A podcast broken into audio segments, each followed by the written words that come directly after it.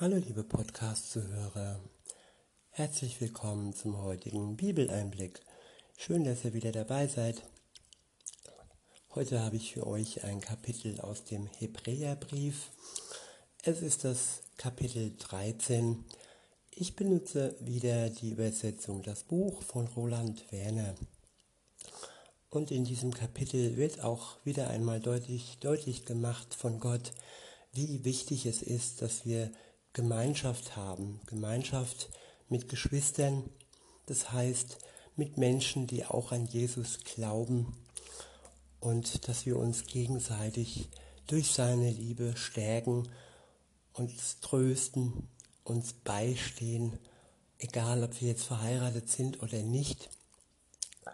Trotz, trotz allem, was im Moment so abgeht in der Welt und wirklich uns fixieren auf Jesus und alles andere an zweiter Stelle stehen zu lassen. Ja, ab Vers 1 heißt es, die geschwisterliche Liebe soll fest bleiben. Ja, wie oft liebt man Geschwister, liebt man den anderen und wie oft bleibt diese Liebe nicht fest. Wie schnell ist man enttäuscht und verletzt und distanziert sich. Und wie sehr ist es doch so, als wenn da keine Verbindung zwischen Gott wäre. Und das soll unser Ziel sein, dass wir trotz allen Widrigkeiten unsere Liebe zueinander festhalten. Und festhalten heißt nicht nur mit den Händen, mit dem Herzen festhalten, sondern dass sie auch fest bleibt und dass sie stark bleibt durch Jesus, durch den Heiligen Geist und dass wir treu bleiben, stetig immer wieder an dieser Liebe zueinander zu arbeiten. Weiter heißt es, hört nicht damit auf, Fremde bei euch gastfreundlich aufzunehmen, denn auf diese Weise haben manche sogar schon Engel bei sich aufgenommen, ohne es zu wissen. Ja, wir suchen uns oftmals unsere Gäste aus, schauen nach Äußerlichkeiten und wenn es zum Beispiel Menschen sind, die nicht so gepflegt sind oder die andere Probleme haben, dann ja, kann es durchaus sein, dass wir dann, ach, was anderes vorhaben. Aber nein, gerade solche Menschen sollten wir wirklich herzlich aufnehmen. Und wenn wir dann zufällig im Gänsefüßchen einen Engel Gottes aufnehmen, dann werden wir sehen, wie sehr wir beschenkt werden. Weiter heißt es, denkt an die, die gefangen sind, weil ihr als Mitchristen eigentlich zusammen mit ihnen im Gefängnis seid. Ja, gemeinsames Leid ist geteiltes Leid. Sich in den anderen hineinfühlen, auch wenn man im Moment nicht im Gefängnis sitzt, ob das jetzt wirklich äh, Streben sind, Widerstreben sind oder ob es ein Gefängnis ist, das ja die Umgebung uns auferlegt, äh, uns die Freiheit nimmt, das sei mal dahingestellt. Auf jeden Fall sollten wir mit dem anderen mitfühlen. Nicht ein billiges Mitleid von oben herab, sondern auf einer Stufe, auf einer Ebene, und uns dieses Gefühl auch von Gott schenken lassen. Weil er kennt jede Lebenssituation, weil er schon in jeder Lebenssituation war. Er ist bis ans Äußerste gegangen, hat wirklich das schlimmste Leid, was man sich vorstellen kann, am Kreuz für uns ertragen. Und er weiß ganz genau, was es heißt, gefangen zu sein. Weiter heißt es, und denkt auch, da, denkt auch an die, die gequält werden. denn ihr seid doch zusammen mit ihnen im Körper des Messias verbunden. Ich wiederhole, und denkt auch an die, die gequält werden, denn ihr seid doch zusammen mit ihnen im Körper des Messias verbunden. Ja, wenn man sich einmal vorstellt, dass die Christen zusammen alle einen Leib teilen, einen Körper teilen und dass unser Haupt Jesus ist. Und dann ist es auch so, dass wir die Qual des anderen spüren können, wenn er gequält wird, weil wir ja in einem Leib verbunden sind. Ich habe das schon mal mit, mit meiner ersten Freundin erlebt und das war damals ja schon, für mich war es ein Geschenk. Sie hat es verwundert, ich habe es glaube ich schon mal erzählt, als sie wirklich eine ganz schwere Zeit durchgemacht hat und ich das dann so mitgefühlt habe, dass mir auch die Tränen gekommen sind, dass es mich auch sehr traurig gemacht hat. Und sie dann ganz verwundert gesagt hat, ja, das betrifft dich doch gar nicht, warum bist du so traurig? Aber wenn wir eng mit jemand verbunden sind, dann betrifft es uns auf jeden Fall. Weiter heißt es in Vers 4, bei euch allen soll die Ehe in Ehren gehalten werden. Das Ehebett soll nicht durch Ehebruch verunreinigt werden.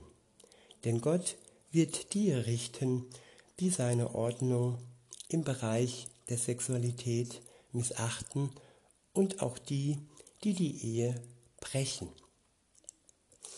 Gott hat uns dieses Gebot gegeben, weil es gut für uns ist und weil Ehebruch und betrogen werden, die Herzen verletzt und tiefe Wunden hinterlässt. Das wird so verharmlost in den Medien, in der Literatur, in den Filmen und überall. Ehebruch ist in heutzutage, heutzutage. Aber dieser, dieser Schmerz, den man sich dann selbst zufügt und der einem zugefügt wird, wenn man fremd geht oder betrogen wird, der wird unter den Tisch gekehrt.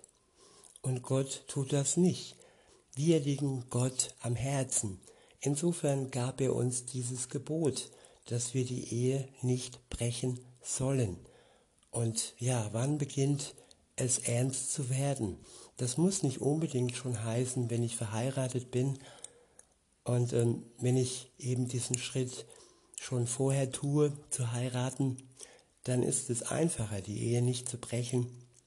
Aber in der Bibel steht ja auch, prüfet, wer sich bindet. Und man sollte nicht sofort heiraten und die, die rosarote Brille sollte uns nicht zu Dingen verleiten, die wir irgendwann bereuen, weil wir den Partner nicht richtig kennengelernt haben. Insofern fängt Treue auch schon vor der Ehe an, äh, indem ich eben nicht sagen kann, oh, ich bin nicht verheiratet und ich kann noch äh, wirklich umher äh, Unzucht treiben. Auch das verletzt. Sobald ich mich in jemand verliebe und sobald ich nur sage, ja, ich hab dich lieb, sobald tut es weh, wenn der andere einen selbst betrügt. Weiter heißt es, Lasst euch in eurer Lebensführung nicht von der Liebe zum Geld bestimmen, sondern lebt zufrieden mit dem, was ihr besitzt. Denn er, Gott selbst hat gesagt, ich werde dich nicht vernachlässigen oder verlassen. Deshalb können wir voller Zuversicht sagen, Gott, der Herr, selbst ist mein Helfer ich werde mich nicht fürchten. Was kann ein Mensch mir schon antun? Ich wiederhole, Gott, der Herr, ist mein Helfer. Ich werde mich nicht fürchten. Was kann ein Mensch mir schon antun? Und wer so glaubt und wer so lebt, der lebt befreit, der lebt voller Freude und aus seinem Leben weicht die Angst, weil er weiß, ja, was kann ihm ein Mensch schon antun? Und wenn es andere Dinge gibt, die einem Angst machen können, ich finde genau deshalb sollten wir keine Angst haben. Ja, ich meine hier Viren, Viren, Bakterien, Krankheiten, das sind Dinge, die hat Gott geschaffen. Und wenn wir krank werden, dann kann er uns heilen. Wenn wir krank werden, dann können wir ins, Bege ins Gebet gehen. Und ja, auch das lässt sich übertragen. Was kann uns ein Virus schon antun? Wenn uns sogar ein Mensch, der uns töten könnte, nichts anhaben kann. Gott möchte, dass wir angstfrei leben. Gott möchte, dass wir nicht äh, in Panik versetzt werden. Und gut, da liegt es auch ein bisschen an uns, welche, ich sag mal, Nahrung wir zu uns nehmen. Wenn wir zu sehr uns von Dingen verleiten lassen, die uns in die Angst und in die Panik ziehen, dann liegt es auch an uns, ob wir dies fördern oder ob wir doch lieber anstatt zu sehr und zu viel ähm, die Medien konsumieren, doch etwas mehr Gottes Wort konsumieren, das uns tröstet, das uns wirklich stärkt und das uns wegreißt heraus aus der Angst und aus der Panik. Ab Vers 7 heißt es, denkt an eure Leiter, die euch die Botschaft Gottes weitergegeben haben. Schaut euch ihre, ihr Lebensende an und nehmt euch ihr Vertrauen auf Gott zum Vorbild. Jesus, der Messias, er ist immer derselbe, gestern, heute und in die Ewigkeiten hinein. Ich wiederhole, Jesus, der Messias, er ist immer derselbe, gestern, heute und in die Ewigkeit hinein. Wenn wir Jesus kennenlernen und auch wenn wir Gott kennenlernen, seinen Geist, sein Wort, dann ist das wie ein Fels, der standhält bis in die Ewigkeit hinein. Sein Wort und sein Wesen wird nicht ein Millimeter verrückt werden. Er bleibt bestehen, so wie er ist, in seinem Charakter, in seiner Liebe, in seiner Güte, in seiner Barmherzigkeit, aber auch in seiner Heiligkeit. Auf ihn ist Verlass und er ist der Fels in der Brandung, er ist der Fels in dieser unser, unserer heutigen Zeit. Er kann es sein, wenn ihr euch daran festhaltet. Weiter heißt es ab Vers 9, beschäftigt euch nicht mit allen möglichen fremdartigen Lehrmeinungen, denn es ist gut, wenn euer Herz wirklich fest ist. Und das meine ich damit. Wenn wir uns zu sehr mit fremdartigen Lehrmeinungen beschäftigen, die uns verwirren, die uns in Angst und Schrecken versetzen, dann wird uns das nicht gut tun, dann wird unser Herz nicht fest werden. Es wird ja verletzt werden, es wird gefangen genommen werden durch diese fremdartigen Lehrmeinungen. Und welche dieser Lehrmeinungen dazu gehört, könnt ihr erkennen, indem ihr im Gotteswort, im Gotteswort äh, ja lernt und wirklich zu unterscheiden lernt, die Wahrheit von der Lüge. Ihr sollt wirklich ähm, selbstbewusst und mündig werden, kein Lehrer und kein ja, ja, Pastor oder sonst wer soll euch sagen, was richtig und was falsch ist. Der Geist Gottes wird euch zeigen, ja, er wird euch, er wird euch die Wahrheit zeigen und ihr werdet selber erkennen, was richtig und was falsch ist. Also nicht abhängig werden egal, egal von was, von einem Mensch, von einer fremdartigen Lehrmeinung, sondern auf sein Wort vertrauen und wirklich ähm, erkennen, was wichtig und richtig ist im Leben. Weiter heißt es, denn es ist gut, wenn euer Herz wirklich fest wird. Das kann die Erfahrung der Gnade in euch bewirken. Es geschieht aber auch nicht durch die Einhaltung von Bestimmungen, Speisevorschriften, die denen, die ihr Leben danach ausrichten, doch letztlich nichts nützen. Ich wiederhole, dass unser Herz fest wird. Ähm, ja, hier steht, das kann die Erfahrung der Gnade in euch bewirken. Gnade ist eine Wohltat, eine Wohltat für unser Herz. Wenn wir die Gnade und Liebe Gottes erleben, spüren, dann werden wir ja gefestigt. Es ist ja eine, eine Abwehr, eine Abwehrkraft. Es ist Lebenskraft und es ist die Festigung unseres Herzens.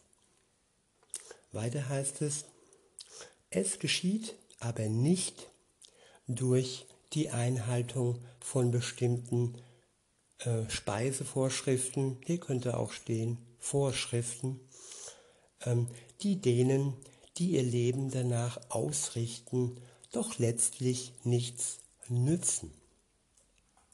Wir haben Zugang zu einem Opferaltar und dürfen das Fleisch dieses Altars essen.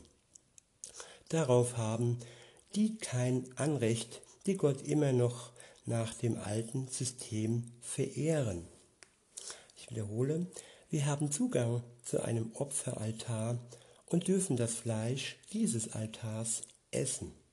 Darauf haben die kein Anrecht, die Gott immer noch nach dem alten System verehren.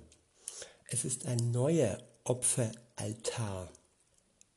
Und das Fleisch, das hier gemeint ist, das ist das Abendmahl. Das ist das Blut Jesu, das wir in, in Gedenken nehmen. Es ist ähm, das Brot, das als Symbol zum Fleisch ähm, dient. Und wir dürfen es essen. Früher durften all die Opferspeisen nicht von einem normalen Menschen äh, gegessen werden. Es waren nur äh, Speisen für die Priester als, als Dank für ihren Dienst. Und ja, Anrecht auf diesen neuen Opferaltar hat nur der, der anerkennt, dass Jesus für ihn selbst gestorben ist, dass er ihn erlöst und befreit hat. Weiter heißt es, dort ist es ja so in dem alten System, dass die Körper der Tiere, deren Blut stellvertretend für die Schuld der Menschen vergossen wird und dass der oberste Priester dann in das Heiligtum hineinträgt, außerhalb des Lagers verbrannt wurden. Deshalb war es ja auch bei Jesus so, er hat außerhalb der Stadttore gelitten, um durch sein eigenes Blut das Volk rein und heilig vor Gott zu machen.